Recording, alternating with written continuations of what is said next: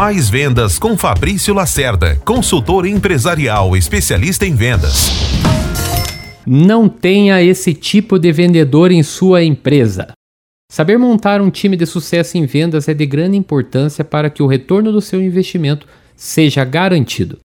Quantas empresas você já viu por aí que tem um ótimo produto ou serviço, mas o atendimento deixa muito a desejar, ao ponto de ser um sabotador brutal para o mundo dos negócios?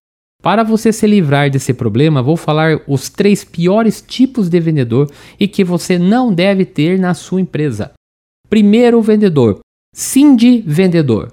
Esse é uma mistura de vendedor e sindicato. Só olha para os direitos, mas os deveres nem tanto. Direitos são inegociáveis, mas os deveres posso relativizar e fazer o que der. Vendedor estilo malandrão.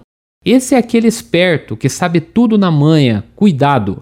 Habitualmente vendem com péssimas margens, causam problemas entre departamentos e têm problemas com a honestidade. Terceiro vendedor, o vendedor bebê. A palavra colo é a que ele mais gosta. Só faz o que cai no colo. Proatividade não existe. Viu só? Livre-se desses vendedores. Nem treinamento resolve. Mais vendas com Fabrício Lacerda, consultor empresarial especialista em vendas.